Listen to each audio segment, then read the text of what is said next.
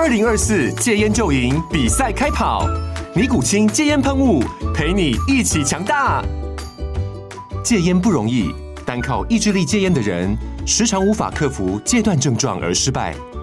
尼古清戒烟喷雾将是你的神队友，简单一喷，药品急速释放，立即缓解七大戒断症状，不限场合提高戒烟成功率。除了尼古清神队友，你还可以寻求专业医疗人员协助，一起迈向戒烟成功之路。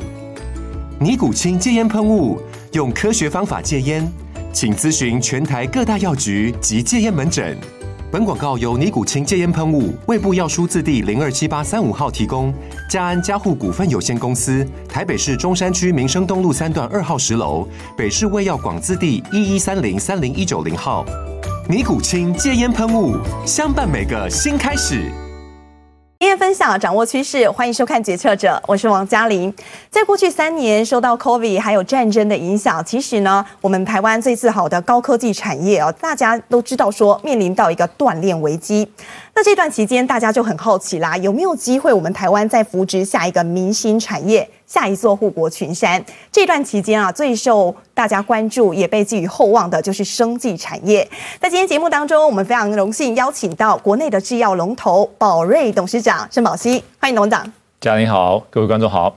好，欢迎盛董来到我们节目现场啊。谢谢。一开始呢，我就想问哦，现在我们是龙头，那我们一年总产量达到多少水位？呃，到十三亿锭，差不多。十三亿锭啊，这跟十年前相比，成长幅度？呃，差不多二十倍。二十倍之多，所以我们成长速度非常飞快，还 OK，还 OK。这段期间，其实大家都注意到，国内很多的高科技大厂，红海啊、大立光，甚至和硕等等，大家都投入到生技产业，有一些投资。是，您真的看好说这个产业如外界所说的，可能会成为下一座护国群山吗？我觉得就是看它的定义吧。哦，那当然很感谢这些科技大佬都一直在支持我们这个产业。但我觉得从环境来说，你必须要有某些条件。首先是资金嘛。哦，所以你刚刚提到说这些科技大佬都一直在投资我们产业。那除了这以外，其实我们还有蛮多基金的。哦，比如说钻石基金，呃，台山。呃，我们还有呃这个承德等等啊，其实我们产业还是有蛮多的专门投资我们的领域的一些投资者。那其实他们蛮支持，呃，支持我蛮久的哦，所以说要十年到十五年。那当其实支持那么多的时候，慢慢现在开始有一些公司产现出来，就像比如说呃药华药啊，这个呃呃智勤啊，呃台康呃永兴等等啊，其实呃可能也包括我们，我们慢慢就在浮到台面上了。那我觉得这个呃真的是可以当成是一个非常好的一个产业。业，当然，我觉得有时候我们谈完定义，就说是不是下一个台积电，是不是下一个电子产业？那我觉得电子产业跟生技产业是有一点不一样哦。但从我们的领域来说，其实我们的产业在台湾是别的国家会蛮羡慕的哦。其实因为我们真的做的还蛮成功的，你看我们有自己的疫苗哦，其实我们有各种领域，我们还在蛮领先的。资源很多。对，从技术方面，其实大家都不知道，但因为我们这是算是比较封闭的一个产业，所以大家不太太了解我们的一些细节。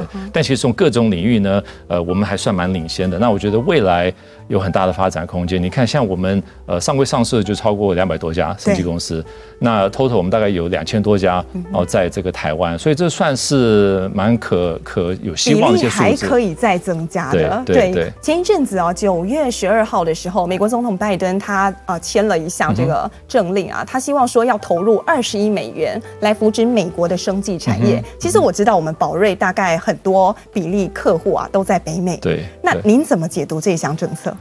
我觉得他呃，从 Trump 都讲了这个事情了哦，就是要要 onshoring reshoring，那呃，他也是想到一些蛮关键的一些技术等等，呃，但从他他的这个二十亿来说，算是比较小，对我们产业来说，其实一家公司都是二比二 C 还大了，所以他要他要用这个金额来说要补助，我们觉得呃。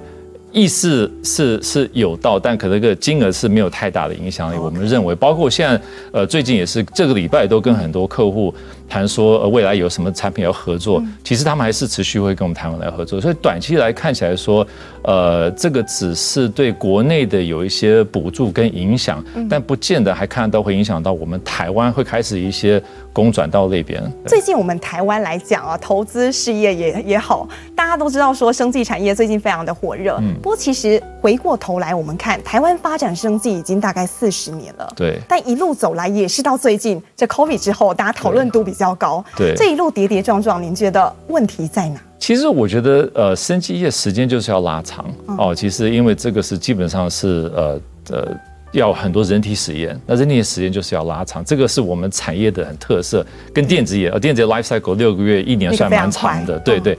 那其实我们都是要开发新药，有时候五年到十年哦。那其实我们失败率也蛮高的哦。所以这个最近可能之前刚刚刚讲说十五二十年淘汰了蛮多的公司，但呃我还是蛮看好的，因为其实。呃，最近特别最近，这个其他的新药开发公司都开始浮到台面上，有一些要在美国上市的，很多好消息。对，那我觉得说一个整个产业来说没有太大问题，但可能如果可以有更快进步的时候，是我们要团结一点，要团结。对，就是因为我们是打世界杯。对。啊，其实那我觉得我们很多还是有时候只是看台湾市场，或看台湾有什么竞争对手。其实我们竞争对手不是台湾人，不是我们自己，而是我们要打这个。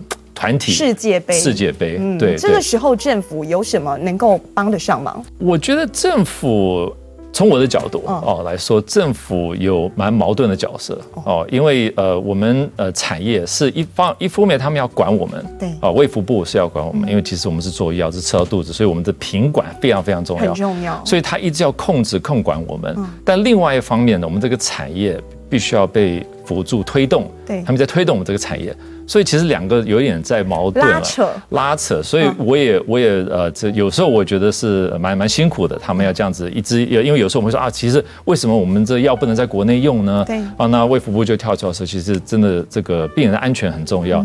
那其实呃，这个经济部会说，哎，其实我们要推动这个产业。所以其实对他们说蛮矛盾。但如果可以。其实，其实因为最近有些人把我们比成像台积电等等，所以我其实会了解 那个时候，呃，政府怎么补助 semiconductor 啊，这个半导体这个产业，其实我觉得还蛮有趣的。因为其实那段时间他们有请很多技术带引进来台湾，哦，从 RCA、Philips 等等，那也是最后请 Philips 投资这个呃台积电，呃，然后早期有一个 cluster。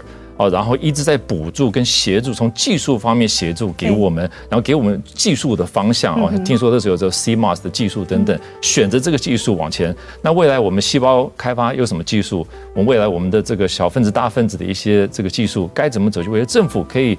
扮这种角色，包括像未来像生生测会是有啊，但我觉得其实他这是可以扮这个角色。不过我们从去年啊，经济部有发表一份白皮书，是关于生技产业的。那看了之后发现说，哎，我们台湾生技产业其实过去八年都是有成长的。当然这当中包含很多啦，有智慧医疗啊等等。对。那其中制药，我就很好奇了，在过去八年的时间，我们成长幅度多大？呃，制药来说，成长幅度都在百分之三到百分之四哦。那呃，特别呃，这个呃，大分子制药呢，到百分之七到百分之八，所以其实还是成长的蛮快。对，在我们这个产业，那呃，其实这种成长的幅度，其实也是也是跟着这个需求量嘛啊，因为人口高龄化，嗯，啊，其实蛮恐怖的，就是从去年的数字来说，超过六十五岁的人多于低于呃十七岁以下的人。对。我们即将进入到超高龄社会了，对对对，大家都活得越来越久，那你需要增强身体的保健力。对，那我们的呃，应该说治疗的方式越来越这个成熟，然后其实人就可以活越久，那人可以活越久就是需要再需要吃药，所以这个也不是我们可以控制的，但好像这次需求量是真的是越来越越来越大了。不过我们看到刚刚提到那个只是啊经济部他们发展的白皮书，那是纵观整个制药产业，但是我们来看看哦，宝瑞他们的获利更是凌驾于这个。之上，好，我们看到这张图，二零一四年的时候，我们年营收二点一八亿，但是到了二零二一年，你自己说到多少？二点二到四十九亿，四十九亿，而且 EPS 是双位数。嗯，是是。这当中是怎么办到的？就是我们的那个成长的动能策略在哪？我觉得就是以以市场的需求，因为我们从大概二零一四年就开始蛮清楚知道说我们要做 CDMO 的哦。嗯嗯那 CDMO 的这个这个领域非常非常大，最后去研究下去，大概是一百五十四个 billion 左右。那从一百五十 billion 我们怎么做到国际的这个规模呢？当然，这个两亿数字非常非常非常小啊。那一百五十个 billion 大概是一千五百多亿台币啊，呃美金，对不起。那所以其实两亿台币真的是。要达到国际规模，我们才离很远很远，所以就是其实目标设定清楚的时候就往前冲了。对，所以当初您在一开始的时候，你的目标就已经很远大。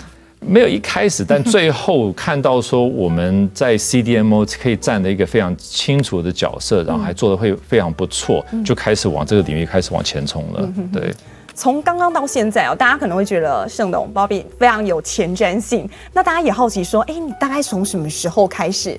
认真的喜欢上这个行业，喜欢上生技产业，看到它的机会，这跟你从小有关系吗？家里头爸爸是西药的代理商，很有名的，对，对，这从小耳濡目染吗？呃，其实我你也知道，我三岁就去美国了啊，所以其实 呃没有没有常跟父亲在一起啊，但其实呃对我们在呃家庭，不管他去美国或来台湾的时候吃饭，呃吃饭的时候其实话题都是呃员工薪水。啊，这个成本多少？我进货多少？我谈过什么合约？我代理什么新药？嗯，所以那个领域是完全不谈我拿薪水，我要去升官。那个那个整个话题，都是以创业或做生意的话题。对，所以可能在那种环境长大的时候，我就一直以来都是一个可能想创业或生意头脑的。像我十四岁就开我第一家公司，我做做我第一笔生意了。十四岁就开始了，就开始呃卖在学校卖糖果了啊。所以你你的血液当中充满了挑战性。好像是啦，对，然后就注入这个基因，然后看到哎有毛利这个东西是这好奇怪，怎么怎么产生一个毛利出现了，对不对？明明我可以买的比别人便宜，然后别人愿意付高价钱。从那时候开始，我对这个这个有兴趣了。那其实呃讲到我宝瑞的最最呃应该产生这我怎么会有这个想法呢？其实我们呃做戏要做很久了嘛，做戏要代理很久的。那呃一直以来从嗯。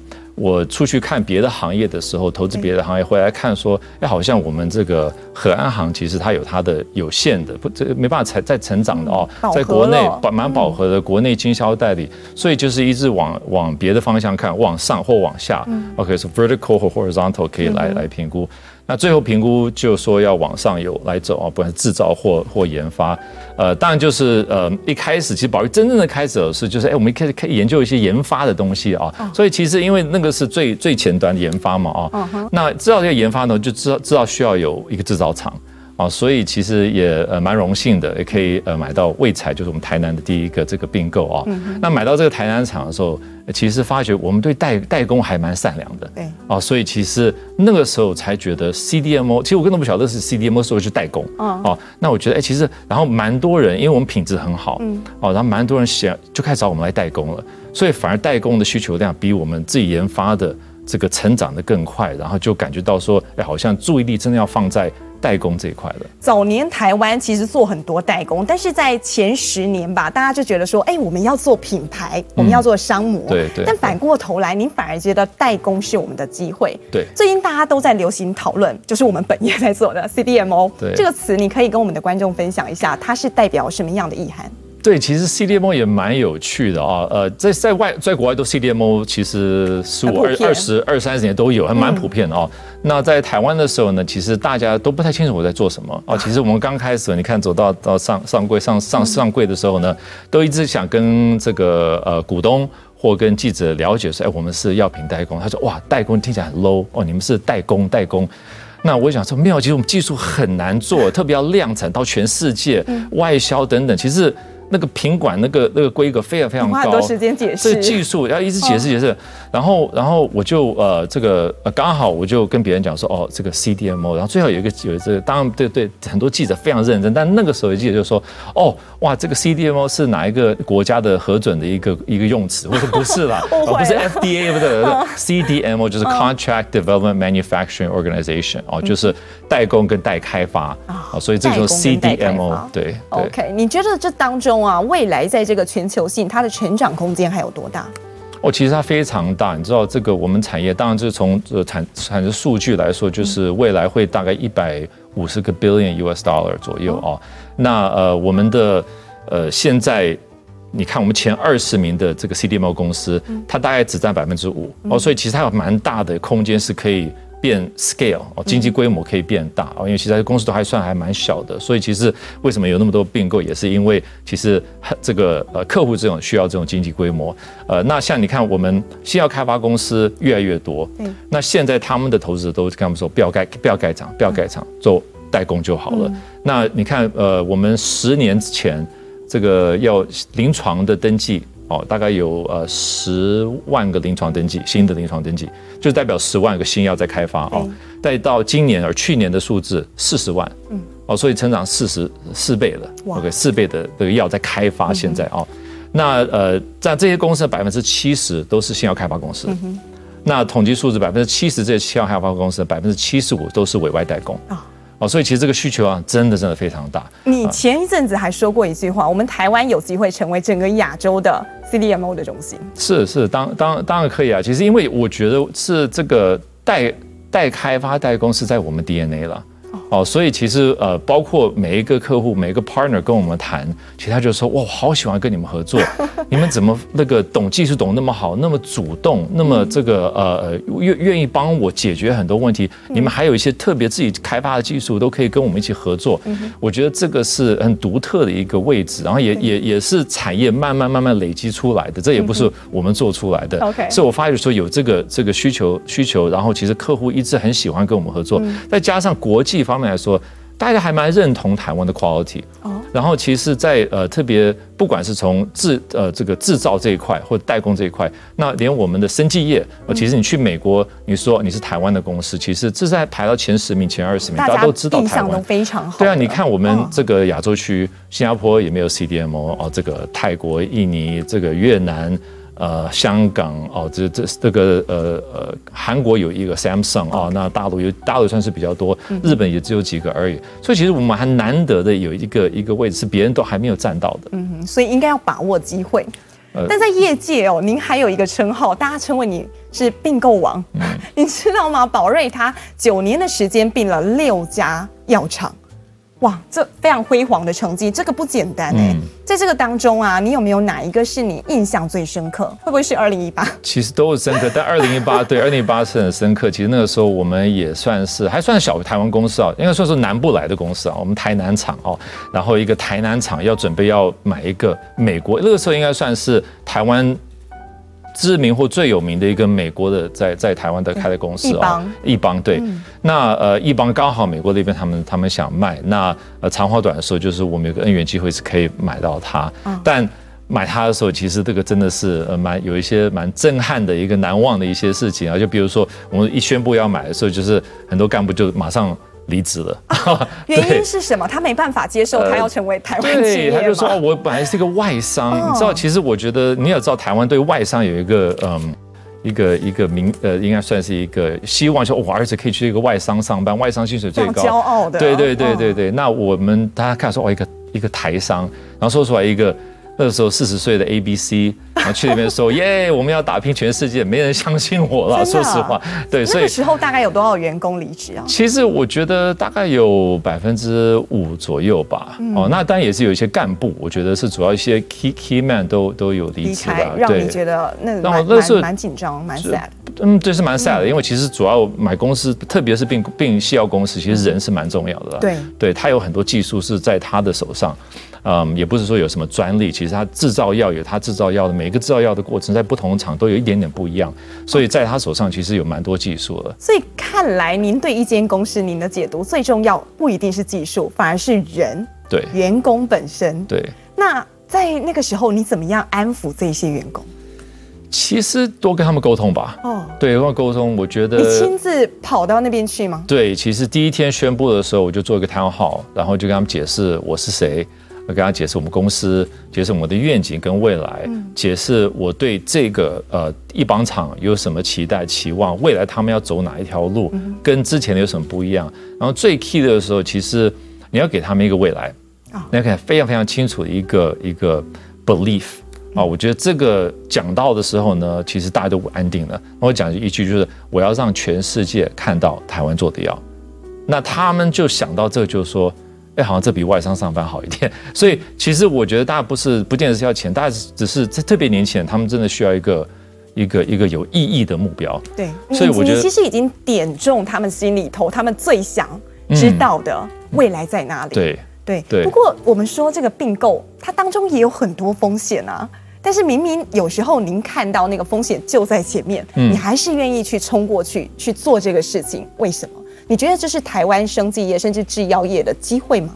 我我我觉得一个每个公司要选择它的成长的一个方式。嗯、哦，那其实我觉得蛮多蛮多公司就说我我不要并购，因为我都是要 organic 自己盖厂，自己因为都是我自己人嘛，对，嗯、我是应征你的，你来我这边，那你要可以有并购的能力呢，其实你的公司还要有并购的文化，哦，就是你可以很快从一百个人再接受两百个人进来，再接受四百个人进来。对，其实这个是培养不同的文化，特别我们的这个经营团队。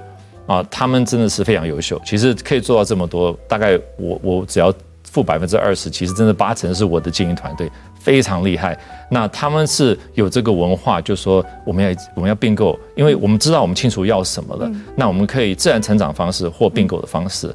那呃，我觉得他们有看到一些好的成绩，然后也应该是做出来一些好的成绩，所以觉得说其实并购是一个我们可以持续在做，但要很小心。就像你说，其实并购是一个蛮多风险的，然后并购的失败率大概八成以上，八成以上，八成以上，八成以上，你还可以达到九年六千还在努力中。OK，不过 我要替股东问一下，接下来还有没有更多机会？我我觉得相信一定有吧。哦，对，我们现在占市场不超过百分之一。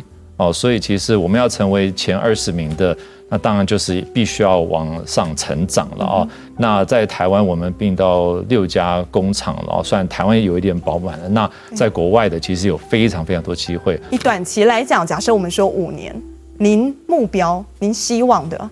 大概可以到怎么样的规模？嗯，呃，以以我们财务长说数字不能讲啊，所以我也不能讲数字。但从规模来说，我觉得就是呃，全世界前二十名吧。嗯，啊，全世界前二十名，大概我们现在有七六个七个厂嘛啊，那所以其实未来至少要规模来说要二十个厂，要在美美国也要厂，欧洲也要厂，呃，不同的剂型都要有啊，这个注射剂，嗯，我们大分子这边也。比较持续扩，其实我们刚刚买这个大分子的资产，然后成立宝瑞生技，其实那个也是一个未来会更大的发展。呃，这个细胞治疗。双引擎了，对对对，多引擎，多引擎，这一定要用了，因为其实现在你要成为一个呃国际性的一个 CDMO，其实这些大药厂必须要你是全方位的，OK，他把所有东西交给你，因为他们也不需要太多厂商，然后其实变成说我们真的是可以帮他们开发一些东西。阿明，你刚刚提到，其实您从三岁就到美国去求学了，那后来您是在加州大学。攻读经济，对。那在那边其实你也发展的很好啊，在那边都这么多年了，什么样契机你会想要回到台湾来？我其实那个时候没有想回台湾啊，那个时候我觉得，哎，你看一九九零年代那段时间，那是那个那个网络刚开始发达，都是还没有压环的那时候，然后但但我们在旧金山哦，所以这算是这个 Internet 的市中心了，然后我都觉得说我要开始创业了。我要当未来的这个那个时候还没有压，我时候都不晓，我就创业创业，因为那个全满满身要创业的。呃，但不幸我我父亲就呃过世了哦，我二十一岁的时候他过世，所以呃家庭就说一一定要回来台湾。那那个时候是我蛮荒唐的啊，那个时候呃就就赶快把书念完，然后回来台湾。但有有两件事情我要非常感恩啊，其实第一就感恩台湾了哦，其实因为那个时候。呃，我还真的蛮没有方向的，然后，然后我一句中文都不会，嗯，然后呃，其实我也不知道什么是我的 home，嗯，哦，所以一来台湾，其实我觉得呃，台湾蛮包容我，哦，接受我，让我感觉有个家庭。那个时候发生了什么事，让你有这种感觉？哦，我觉得从第一天下飞机上计程车，就一个笑容。一个一个一个记者司机就笑，就是 Welcome to Taiwan，然后然后说哇，你是一个 A B C，然后我大概一半都听不懂他讲什么，知不知道？但热情到家，还帮我拿行李，然后其实我觉得大家都很欢迎我。就你在美国其实距离家很远，然后你也在美国是一个东方面孔，所以其实还是你不是美国人。但我一回来台湾的时候，大家觉得我是台湾人。然后那个认同感跟跟跟包容的感觉，这是完全不一样。所以我那时候一直很感谢台湾，在我那么真的是没有方向的时候，给我一个很清楚的、稳定的方向跟基础啊。那第二当然要感谢我妈妈跟我姐，我们那个时候嗯，其实有他们，我有我妈妈这个勇气，我就去接董事长这个位置哦。父亲过世，那其实呃，我姐姐也真的蛮用心的，就说。弟弟没关系，你就去呃学习做做跑业务等等，我来经营公司。才二十出头岁。对对，他也都是二十五岁、二十六岁。那你知道两个女生那个时代，九零年代要经营一家公司，呃，然后全部都是算是蛮男，都是男性的。其实我觉得你的女生比较少在药业的时候，呃，他们面临到的挑战跟呃一些一些这个这个呃障碍，真的是。几百个以上哦，那我都看到，亲自看到，但他们就是，他们就说：“芭比，你不用担心，你就是慢慢学习，好好做。所以有他们才给我一个机会，没有这种压力。嗯，然后呃，到到我觉得是到现在为止，他们还在，我姐还在经营我那个我父亲那家公司。其实我觉得他要一直感谢他，一辈子感谢他，他愿意给我那个空间，让我慢慢成长，我学习。然后包括做到呃这个业务经理的时候，到到这个长官的时候，我就出去做一些投资。嗯，从外面看到说哇，世界那么大。嗯，然后有不同的看法对生意，嗯然后不。有有很多东西可以做，不见得必须要做一个经销代理商而已啊。然后不只是说可以看到，然后再学到怎么做。应该是我去做一个 Life MBA 啊，然后其实交了好多学费，然后失败了好多次。然后其实那个时候就是大概二零呃零七年的时候，回来跟家里人吃饭的时候。呃，我姐姐跟我妈就讲哦，现在我们代理商遇到遇到蛮多的瓶颈，现在啊，其实让让我们还说未来二十年要做什么，那当然就是开，我就开始跟我姐研究说这个整个产业的未来发展在在哪里，那个时候才让我有一个过去所有的十几年给我的工具可以评估。台湾现在的药业，嗯，然后可以从一个不同的角度去看它，因为大家都陷下去的，啊，每天的这个健保价好惨啊，什么都都很都糟糕。那那真的是我我可能是少数的，就说，哎，要不要国际化？你有一种旁观者清的感觉。对，就是你们为什么在这样做？我们为什么就不往委外发展就好了？嗯，真的就这很奇怪。我一直就说，哎，那我们为什么啊？太难太难了，我们就在国内这样子炒一炒就好了。那所以可能也是我是。算是外人嘛，我就说，但我们要不要就开始委外发展？因为如果我们要做到某一个 size，其实那个时候我才看到说 scale 那么重要，经济规模其实你可以做很多事情，你可以找好的人才。你才有竞争优势，你才有机会跟国际的规模接上规，就呃这个国际接轨了啊。所以我觉得这一方面我才看看到说，你没有经济规模就做不到。但我怎么样看台湾就没有经济规模，只做台湾市场，太小了。所以这这我们领域啊，在这我们药业来说，其实要到了规模问题，必须要委外发展。但其实我们那个时候有一些是成功案例啊，就可以有到呃菲律宾啊，有到等等。其实有时都是一些我父亲的很好的朋友，都还做到亚洲不错。但我在想说。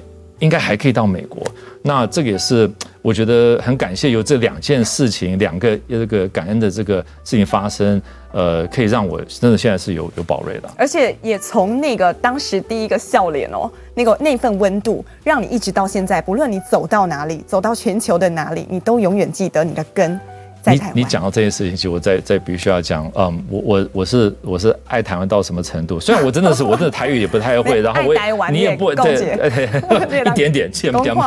爱台湾，爱台湾，爱台湾，爱台湾。好，呃，很奇怪，我真的也奇怪，特别我去台南的时候，大家觉得你好奇怪，A B C 怎么那么喜欢台湾？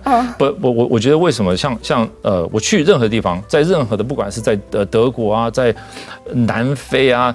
你说你是台湾来，台湾从台湾来的，他们就说哦，就是对你一个笑容。然后，然后某某人去过台湾，也是说台湾好棒。你知道你们这种这个也不是故意的，但这种外交真的多好。然后我最最印象最深刻，我去这个买这个 GSK 厂的时候，那应该算是加拿大前三大的药厂，非常非常大。OK，对。然后它外面可以挂这个旗子。然后我买的第一天，我就说一定要挂这个那个台湾中华民国的这个旗子，国旗国旗。然后挂上去的时候，我们赶快出去照一相，然后去。看到他的照的时候，冷得要命，然后负十度，但我一定要挂，我一定要挂。你亲自吗？看着他挂上去。我是看着他挂，但亲自挂可能也是做不到，因为太冷了啊。然后衣服也带的不够够多，但是看他挂上去，我真的觉得非常非常感动。然后我也希望说，在台湾给我那么多，我可以给他一个小小的一个一个一个让大家认识台湾，然后透过从我这小小的领域，可以让更多人认识台湾，这是我的荣幸了。所以也很感谢台湾的。我们回过头来哦，刚刚你有提到，就是说公司的文化很重要。好，我们就打打个比方，我们用一般来讲好了，他们是美商，是外商，那你要并购告台湾的企业。这双方文化你怎么让他们去做融合？当时您怎么办的？你你提你提文化，文化是在我们公司呃重重点排的前三名吧？前三名，第一是什么？文化呃前第一就是要 deliver results 啊，就是一天必须要呃达成目标。我们也不管每个月设的目标，每一个每一季设的目标，每 KPI 还是要达到，就是非常清楚 deliver results 是为第二是 teamwork 啊，第三是 culture。对啊，所以 culture culture culture 非常非常重要哦。其实这个 Peter Drucker 说 culture eats strategy for breakfast 哦，就是 culture 比 strategy 重要。这个翻译的翻译的我也不晓得怎么翻译，很不好听啊。But culture 很重要，所以其实当你要先定定你的 culture 是什么，你有没有花时间了解你的文化是什么？你你了解你的文化，然后可以真正执行到你的文化，而不是说说一一哦文化是这样子，但我们我们是自己是另外这样做，喊喊当口号。对，我们是 teamwork，但我们是真的老板制，还是哦我们这个这个就不不不适合，就是我们要真正了解我们做得到的是什么样的文化，清楚文化写出来的时候呢，你才可以跟别人讲。这个是我们的文化，那他们很愿意学哦。其实说实话，买这些公司，嗯，他们都知道很清楚的未来，所以最后很快他们就想跟我们一起共事这个未来。他们很想贡献到这个未来，但你要跟他们讲说 how，我们我常说 What does good look like？我要跟你讲说做好是什么样子。OK，那好不只是一个数字，对他们来说，好是一个好的文化。嗯，那我要讲很清楚我们的文化，然后我们花蛮很多很多的时间去跟他们沟通，沟通再沟通，从第一天跟他们沟通。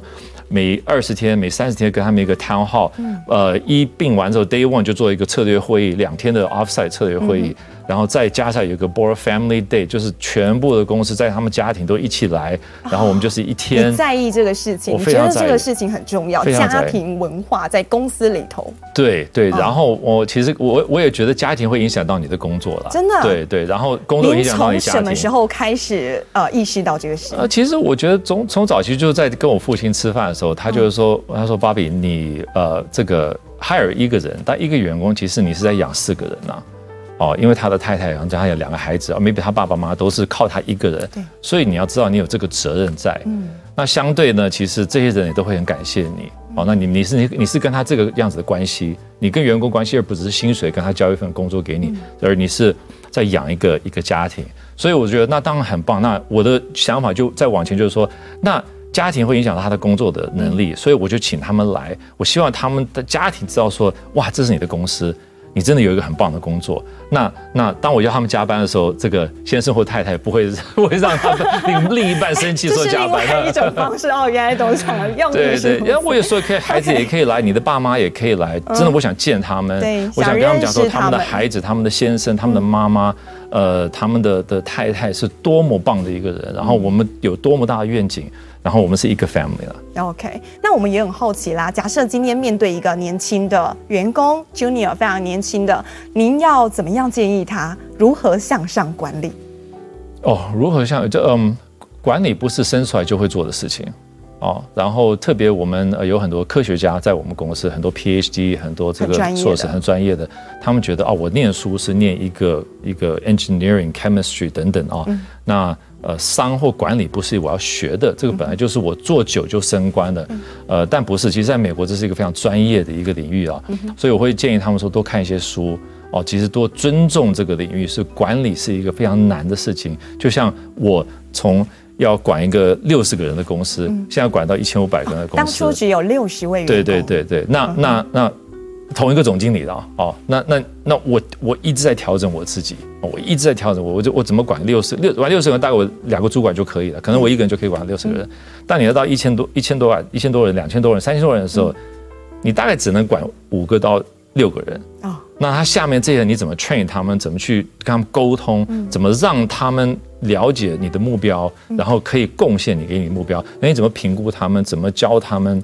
呃，我觉得这个都蛮重要。那讲到跟年轻人来说，其实不断的学习，不断学习哦。其实，嗯，我我发觉常常都看现在年轻人看 YouTube 啊等等啊，呃，都都很好。但呃，我会建议他就是每每一天看一点书，看五页到十页。比较缺乏系统性的学习哦。呃，如果说他都从网络摄取一些知识的话，对，但因为因为有网络，就是系统性学习越来越少。说实话。哦，那这个是一个趋势，所以也没办法说啊，你必须要上课，因为他们就说哇，我都有好多其他方式可以学，那 OK 了，那你也可以从 YouTube。但我是觉得说，不管是 YouTube 或 Audio Book 或自己这本书，要看、要学、要学这个东西是必须要做的事情。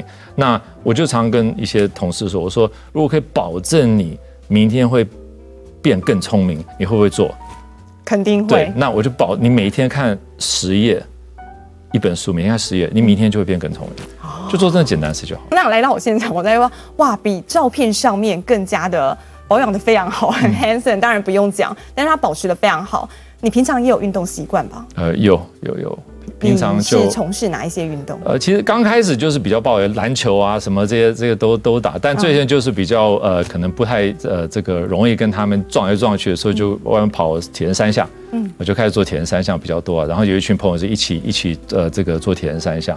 你觉得从事这个运动项目，呃，对您在事业上面有没有一些相关联、一些影响？哦，常常啊其实我想你在这边呃，这个访问我很多老板嘛，其实老板是非常 lonely 的哦。其实没有人跟你在讲对或错，大家都说对，然后你做有时候做错，他也会说对啊，然后等到你失败的时候，大家就就就就离开你了。所以其实一个是一个非常的这个呃呃寂寞的一个一个一个位置啊。当你在做别人铁比铁人三项，在 push 你自己，嗯哦，所以其实当你你觉得你不行的时候，你要跟你说 go one more。再再一公里，再两公里，还是骑脚踏车再快一点，再快一点。所以你在一直 push 你自己，因为其实有时候你会发觉也没有人在 push 你，其实反而你做到一个位置的时候，大家觉得你好棒，然后就你就没有办法进步了。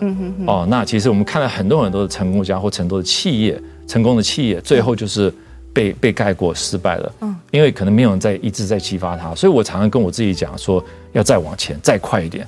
再多一公里，再再游快一点，再骑快一点，因为赛铁人三项是你一个人，没有人在跟你讲话，跟自己的对话，你跟自己，然后你跟你自己比，你的 personal best 在比，所以其实这个让我学到说，哎，其实当我觉得够的时候呢，其实不够，我还可以往前冲。这也体现在宝瑞身上。呃，对对，当然，那大家觉得很多压力，就是，但我会觉得说可以前冲，可以前冲。但我其实包包括到现在，我常常跟大家说，我们刚开始而已啦，打世界杯不是不止这样子啦。OK，好，今天非常荣幸哦，邀请到宝瑞的盛董来跟我们做分享，谢谢盛董，谢谢谢谢谢谢主任，谢谢谢谢大家。好，决策者，我们下周见。